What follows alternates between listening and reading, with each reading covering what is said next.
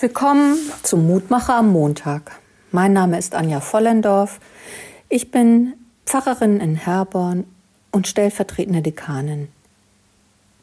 Gottes Augen schauen alle Lande, dass er stärke, die mit ganzem Herzen bei ihm sind.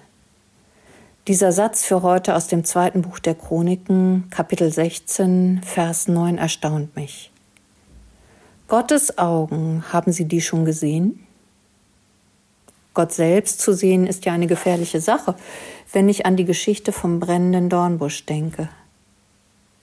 Mose ist eine Ausnahmepersönlichkeit. Aber wer Gott sieht, muss eigentlich sterben.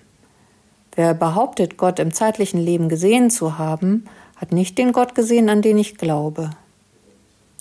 Aber hier ist nur von Gottes Augen die Rede, und alle Lande können Gott schauen, nicht nur Gläubige. Hingegen werden offenbar nur diejenigen gestärkt, die mit ganzem Herzen bei Gott sind. Ja, wer sich fernhält, wird auch nicht gestärkt. Offenbar nicht, dass Gott es nicht wollte, allein der Mensch muss sich entscheiden, wie nah er oder sie oder they Gott kommen möchte. Es lässt sich ja nicht festmachen an der Anzahl der Mutmacher, die ich gehört habe, ob ich Gott nahe bin.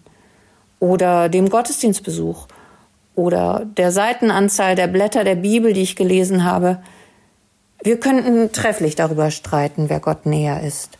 Kinder, die nah dran sind am Himmelreich, Kirchenvorsteherinnen, die viel tun, Pfarrerinnen mit Fehlern oder die vielen Alltagsheldinnen, die täglich helfen, von der Pflegekraft bis zur Mitarbeiterin einer Behörde.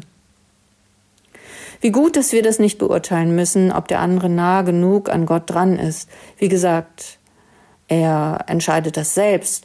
Es reicht, dass ich das für mich beantworte und ich gestehe, ich fühle mich mit ganzem Herzen bei Gott, wenn ich Bibel lese, stille meditiere, helfen kann oder Menschen helfen sehe und etwas Sinnvolles tun kann, weil Gott mir den Sinn für Sinnvolles schenkt. Manchmal ist das dann so. Dann fühle ich mich Gott nahe und gestärkt. Nicht immer, aber oft. Und Sie? Ich bete. Guter Gott, lass alle dich schauen.